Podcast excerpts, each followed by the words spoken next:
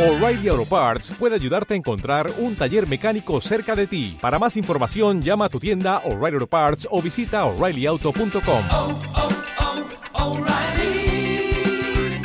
oh, Parts.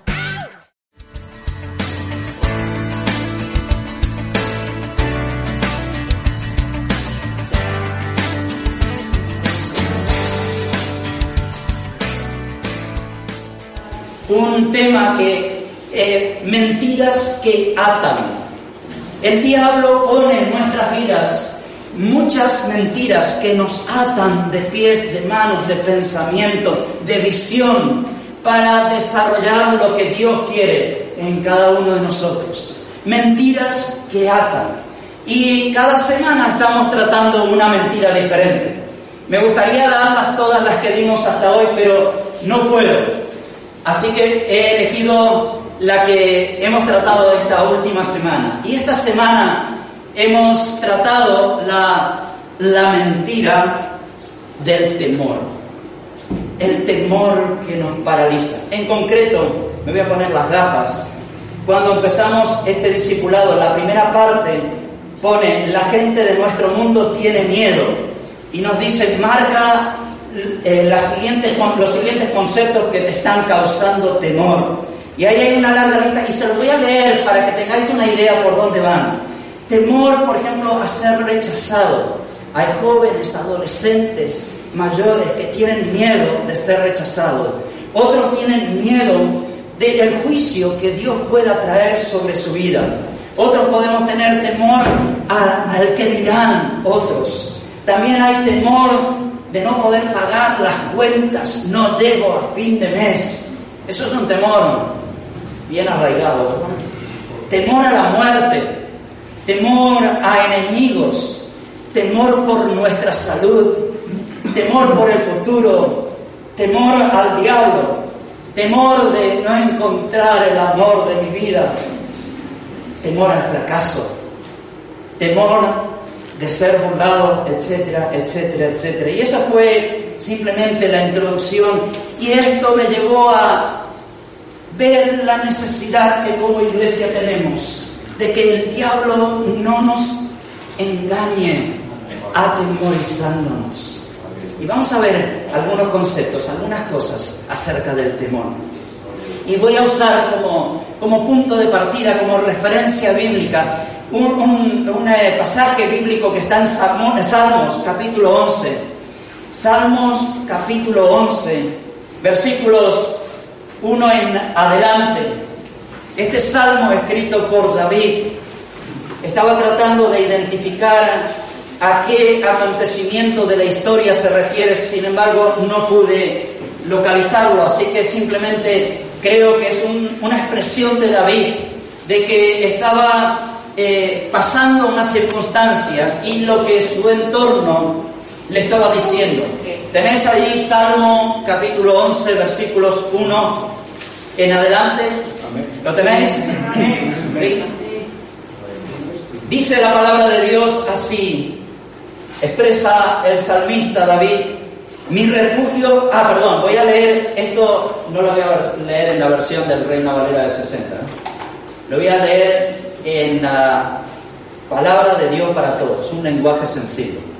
O sea que no va a coincidir exactamente, pero si pones ahí en la pantalla lo que está puesto está correcto, en Jehová he confiado, ¿cómo decís a mi alma? Yo lo voy a leer en esta versión sencilla. Dice, mi refugio en el Señor. Entonces no entiendo cómo pueden decirme que huya y me esconda saltando a la montaña como ave pequeña. Versículo 2 dice, los perversos se esconden en la oscuridad, listos con sus arcos y sus flechas para atacar a la gente honesta.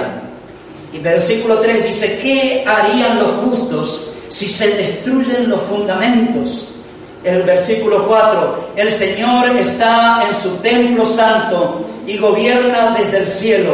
Su mirada capta todo lo que ocurre, con sus ojos examina a los hombres. Y sigue algunos versículos más, pero me quedo hasta allí.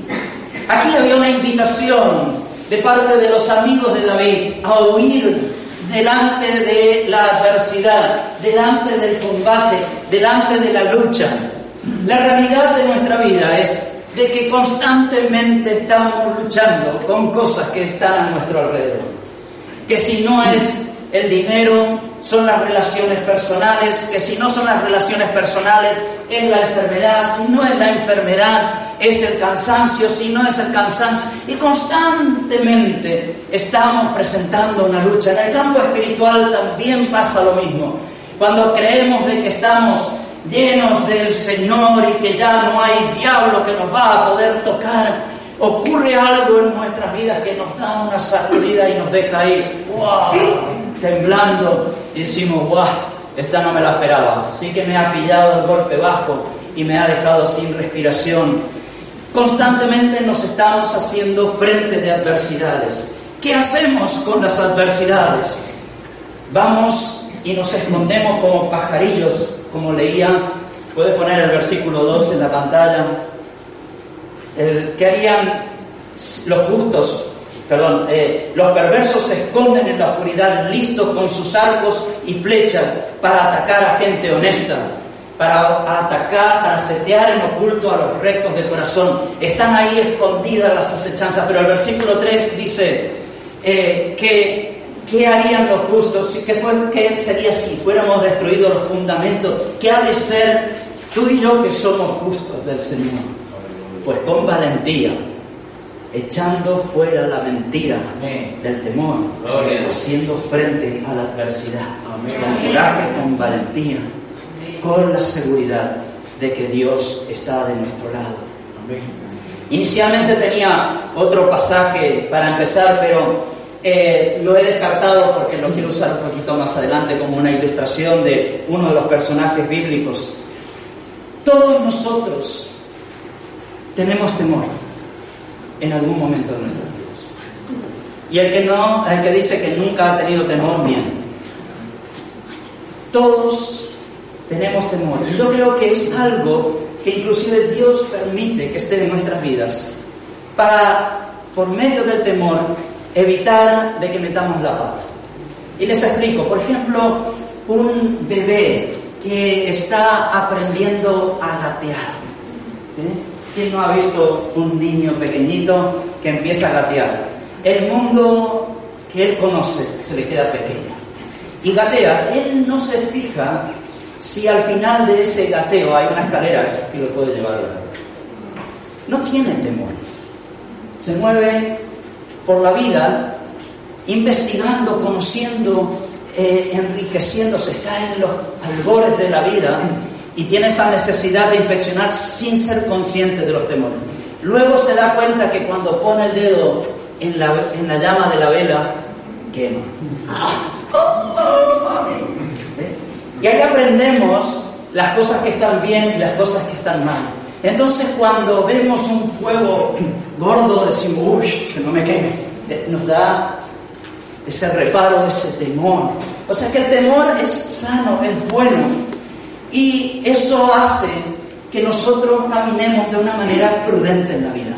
Ahora, ¿cómo gestionamos ese, ese temor en nuestras vidas? Y la primera cosa que veo es que tenemos que mirar cuáles son nuestras limitaciones. Porque nuestras limitaciones van a definir cómo nos podemos mover en la vida. Todos, como seres humanos, somos falibles e incapaces de hacer todo. Aquel que se cree que lo sabe hacer todo, pues está equivocado, porque nosotros tenemos limitaciones. Sin embargo, cuando hacemos caso a la canción, la última que cantamos, y nos sumamos a aquel versículo tan famoso de Pablo de Filipenses 4.13, ¿alguien lo sabe? Todo lo puedo en Cristo que me fortalece, pero en Cristo que me fortalece, porque yo tengo limitaciones. Yo no puedo hacerlo todo, pero con las manos del Señor, con el cuidado del Señor, puedo avanzar, puedo moverme. Vamos a ver algunos ejemplos de las limitaciones que se encontraron algunos personajes bíblicos y cuál fue la respuesta que Dios le dio. No voy a leer los pasajes bíblicos, los voy a mencionar nada más como un referente. El primero es Jeremías. Con este versículo quería empezar, pero lo dejé como ejemplo. Jeremías, cuando es llamado, si leemos Jeremías capítulo 1, los versículos 1 en adelante, eh, está eh, escribiendo la palabra de Dios, el llamado de Jeremías, y dice en el versículo 5, antes que te formase en el vientre te conocí, dice el Señor. Es un versículo muy conocido, Jeremías 1.5. Y antes que nacieses te santifiqué, te di por profeta a las naciones. Pero Jeremías, cuando escucha esta palabra, este llamado, fijaros, ¿qué tal si hoy se aparece un ángel del Señor y te dice, desde antes de que te formaras en el vientre de tu mamá, yo ya te conocía. Te formé con un propósito, como dice el final del versículo, te di por profeta a las naciones. Aleluya, soy el profeta de Dios. Cuidadito conmigo, porque el Señor desde antes que mis padres tuvieran la idea de concebirme, ya Dios me había escogido como profeta. Sería tal vez una reacción natural, muy humana de orgullo santo. Sin embargo, Jeremías dice y muestra su limitación. Versículo 6 dice, y yo dije, ay Señor Jehová, y aquí no sé ni hablar. Es que soy un niño. Mostró una incapacidad o una limitación que él tenía.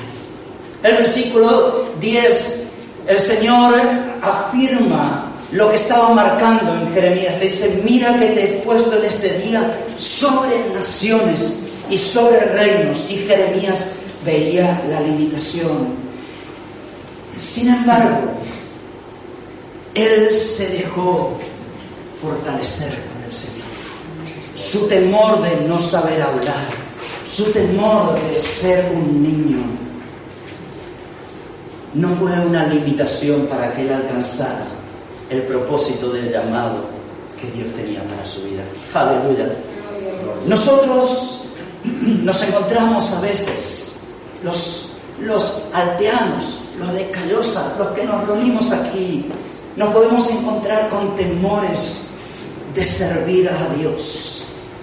Porque, bueno, Dios ha puesto en mi corazón, pero, ay, yo no lo sé cómo lo van a tomar no sé, es que tampoco me expreso muy bien. No sé, tal vez Dios te ha puesto para, para la alabanza.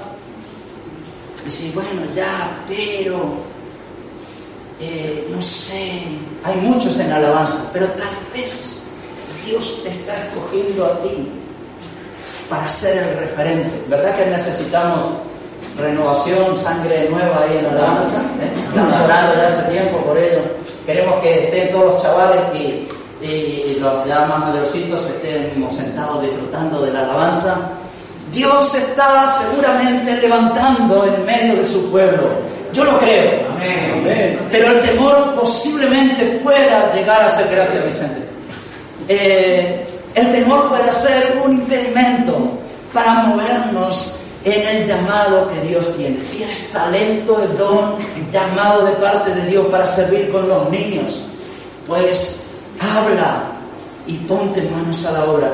Nuestra preocupación, alguna vez nos han dicho, bueno, es que no le han dado lugar en la iglesia. Si supieran el hambre y el deseo que tenemos de que todo el mundo esté involucrado en la obra del Señor, todos tenemos un lugar que nuestro temor no sea una limitación para que la iglesia Nueva Vida de Altea y de Calosa puedan levantarse en la visión, en la dirección que Dios tiene.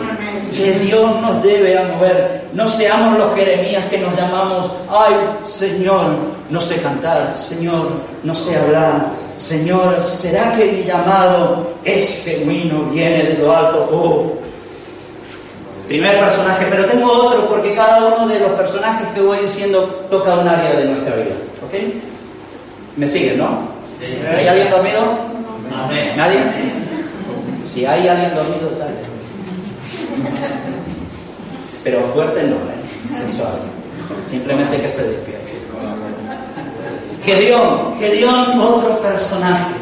Estaban siendo avasallados por los filisteos. Cada vez que plantaban, las plantitas crecían y llegaba el tiempo de la cosecha, venían los filisteos y se llevaban toda la cosecha, se la robaban, los dejaban eh, a dos velas, los dejaban tiesos. Era una constante lucha. Gedeón es uno de los jueces, de los trece jueces que se levantan en una época en el pueblo de Israel.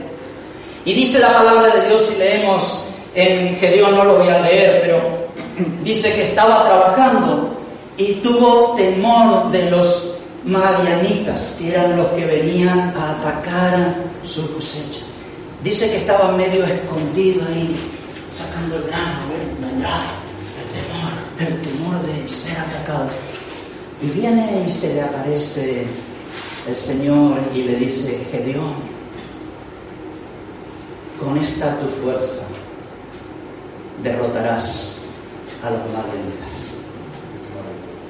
Y Gedeón lo mira y dice, ¿con esta mi fuerza? ¿Con la que yo sacudo el grano?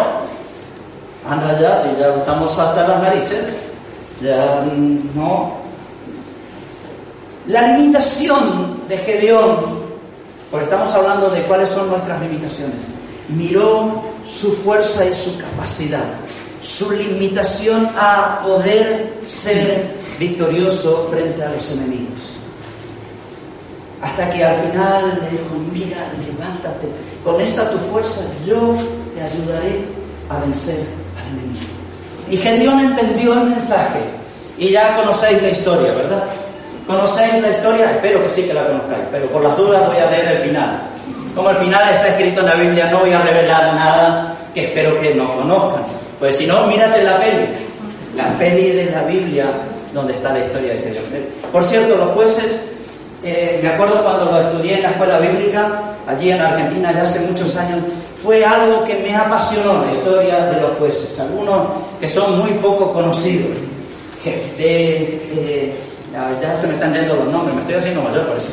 Tengo que repasarlo. Pero interesante ese periodo de la historia de Israel. Pero Gedeón era alguien con quien me identifiqué mucho.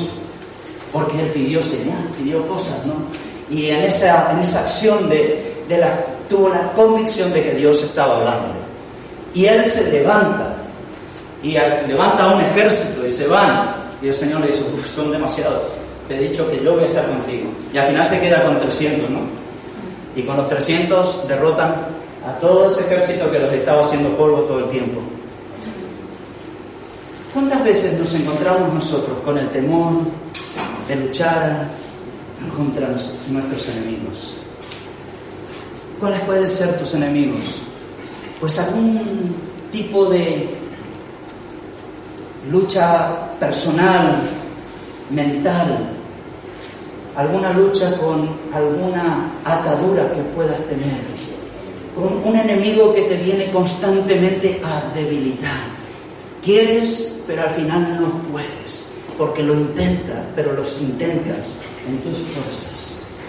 Me da tanta pena cuando a lo largo de los años hemos conocido personas que se acercaron a la iglesia, conocieron al Señor, pero estaban en un proceso, en una lucha con un enemigo muy fuerte. A veces son situaciones personales, eh, luchas espirituales, un enemigo de diferentes tipos. Y normalmente la consejería que damos es, vamos a orar y pedir que Dios rompa ese enemigo, que te dé la fuerza a ti, que te quite todo temor para estar batallando en el nombre del Señor. Pregunto yo en esta tarde, ¿creéis que si oramos en el nombre del Señor Jesús, el Señor tiene la fuerza suficiente como para vencer a nuestros enemigos? Amén. Claro que sí. Afirmémonos en esto. Tengamos la plena seguridad y certeza de que Dios está tomándonos de nuestra mano. Y te puedo asegurar que si reclamamos en el nombre de Cristo Jesús victoria sobre tus luchas, sobre tus enemigos, estos serán destruidos y te levantarás como Gedeón, victorioso y vencedor.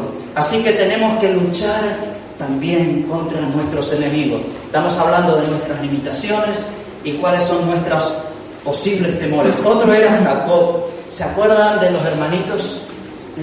aquellos hermanitos que el Jacob le vendió la primogenitura, le compró la primogenitura a Esaú.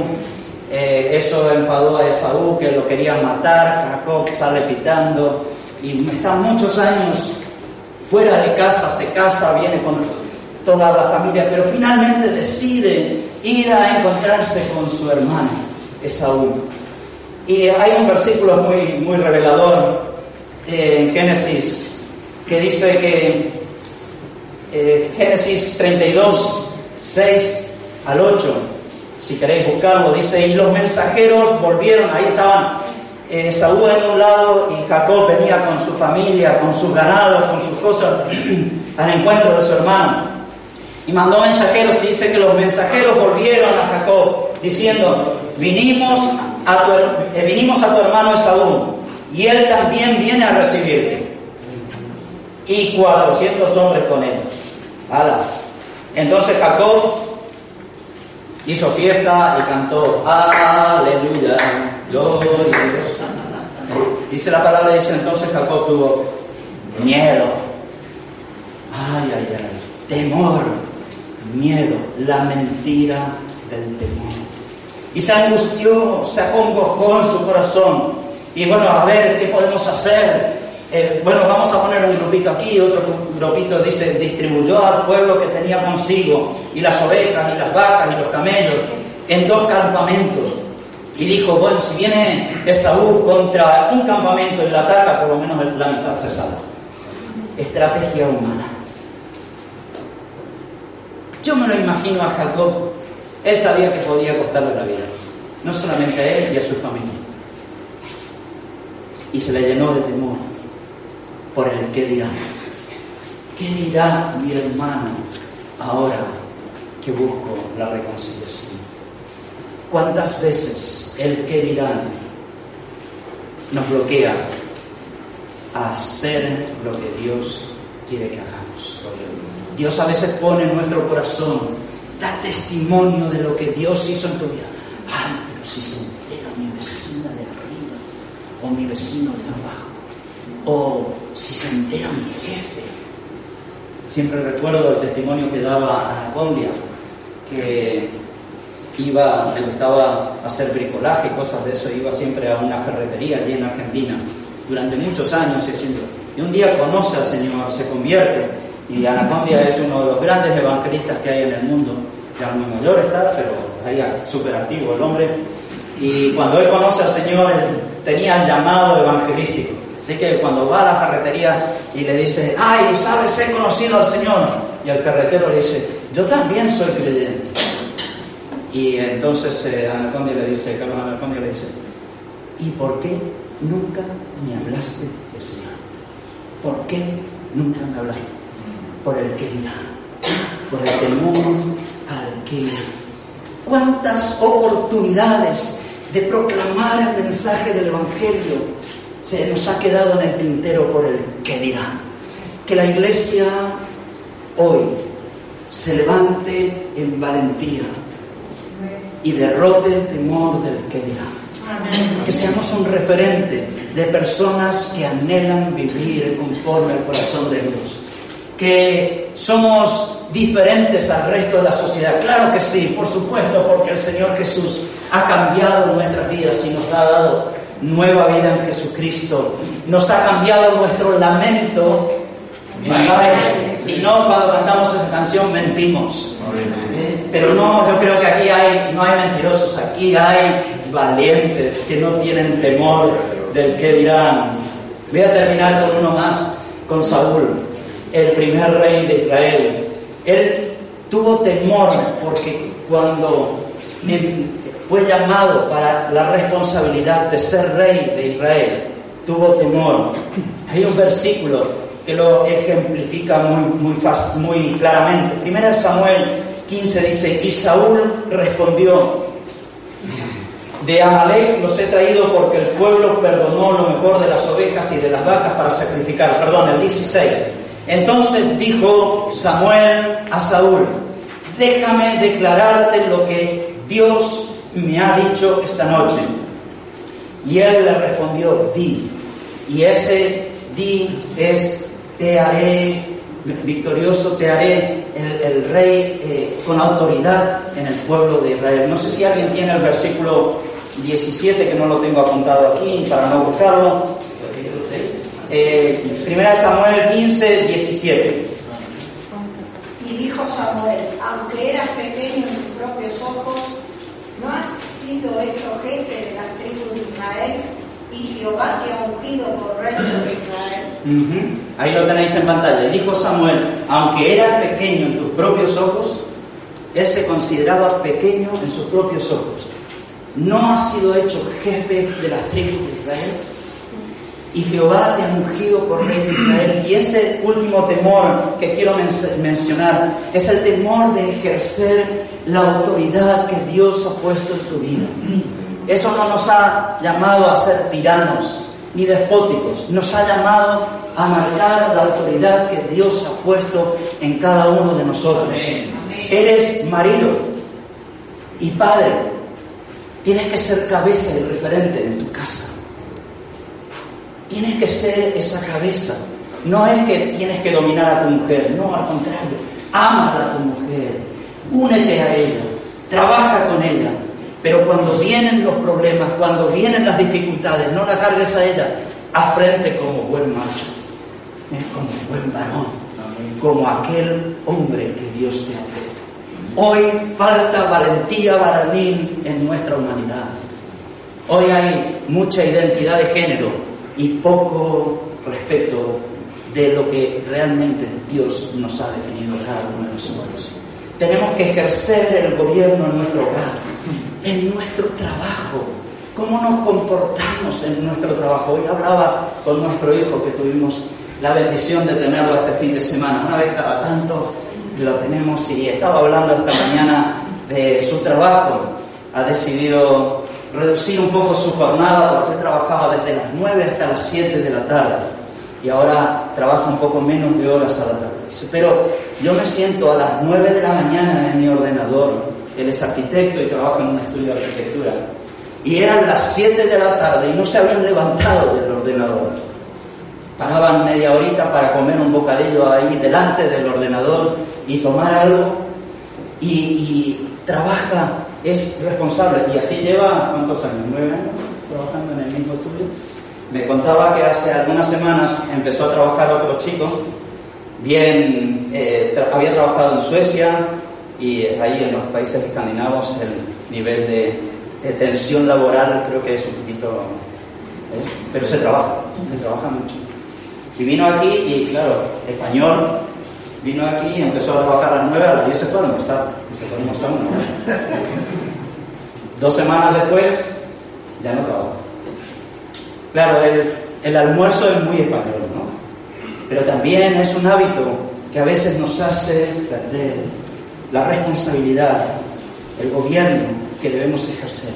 Cuando hay algo que debe responder, responde, toma esa autoridad, gobierna bien el trabajo. No sé, bueno, eh, la familia, el hogar, el trabajo, la iglesia. La iglesia es algo que tiene que estar bien organizado, mm, moviéndose. Hoy había, gracias a Dios por los equipos que hay, porque el ordenador de atrás se le ocurrió que había que instalar la actualización esa, si no, no funcionaba. Así que había que apagarlo y no sabíamos si se iba a volver a encender para la hora de la reunión. La videocámara no tenía batería y no arrancaba. Ahí estaba Marta sudando, ahí estaba Esther sudando. Jorge quería probar la música y le digo, es que no sé si no arranca el ordenador, que... Y ahí estábamos, pero cada uno en su área tiene su responsabilidad y está haciendo la alabanza, el- todas las áreas funcionando, porque cada uno de nosotros tenemos una responsabilidad. ¿Cuál es tu lugar?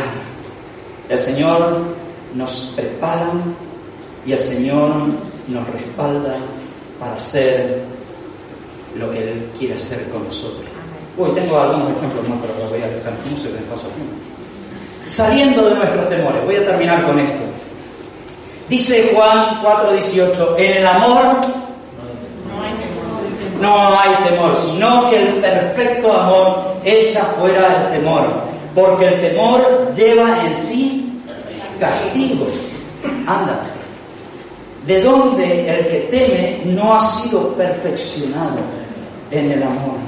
No basta solo con reconocer cuáles son nuestras áreas donde tenemos debilidad, donde tenemos limitaciones, donde tenemos carencias. Esas áreas, esas limitaciones, esas carencias, las tenemos que venir y presentar delante del Señor. Y Él nos bendecirá, nos dará la autoridad, nos dará la fuerza necesaria para estar caminando. ¿Lo crees? Yo creo en un Dios poderoso que me toma de la mano y me levanta y me ayuda en esos momentos donde decir, wow, lo hago o no lo hago, lo puedo, ese temor. El Señor me toma de su mano. Estoy contigo, te ayudo, camina conmigo. Dios nos da autoridad, Dios nos da la victoria. Dios está con nosotros. ¿Lo que es? Dios te dio a ti la autoridad. Y si no lee Efesios, dice Efesios capítulo 1, versículo 22 y 23, sometió todas las cosas bajo sus pies y lo dio por cabeza sobre todas las cosas a la iglesia, la cual es su cuerpo, la, ple- la plenitud de aquel que todo lo llena en todo. Aleluya. Y encima nos da la victoria. Porque podemos leer el Salmo 90, podemos leer el Salmo 1, podemos leer Proverbios 24, 6, etcétera, etcétera. De que Dios es el que nos da la victoria. Aleluya. Bendito Dios. Y además, Dios nos da la capacidad, la sabiduría para entender los tiempos y las sazones que vivimos y movernos con astucia, con sagacidad, con inteligencia, no nuestra, sino de lo alto, para no resbalar, porque si no meteríamos la pata. Así que, para terminar, ya he hablado bastante, ya le he dado bien pero en esta tarde el Señor nos dice, quitemos todo temor que pueda estar siendo manifiesta en nuestra vida, porque Dios está con nosotros. Un temor que puede haber es el de reconocer de que yo necesito a Jesús como mi Señor y como mi Salvador.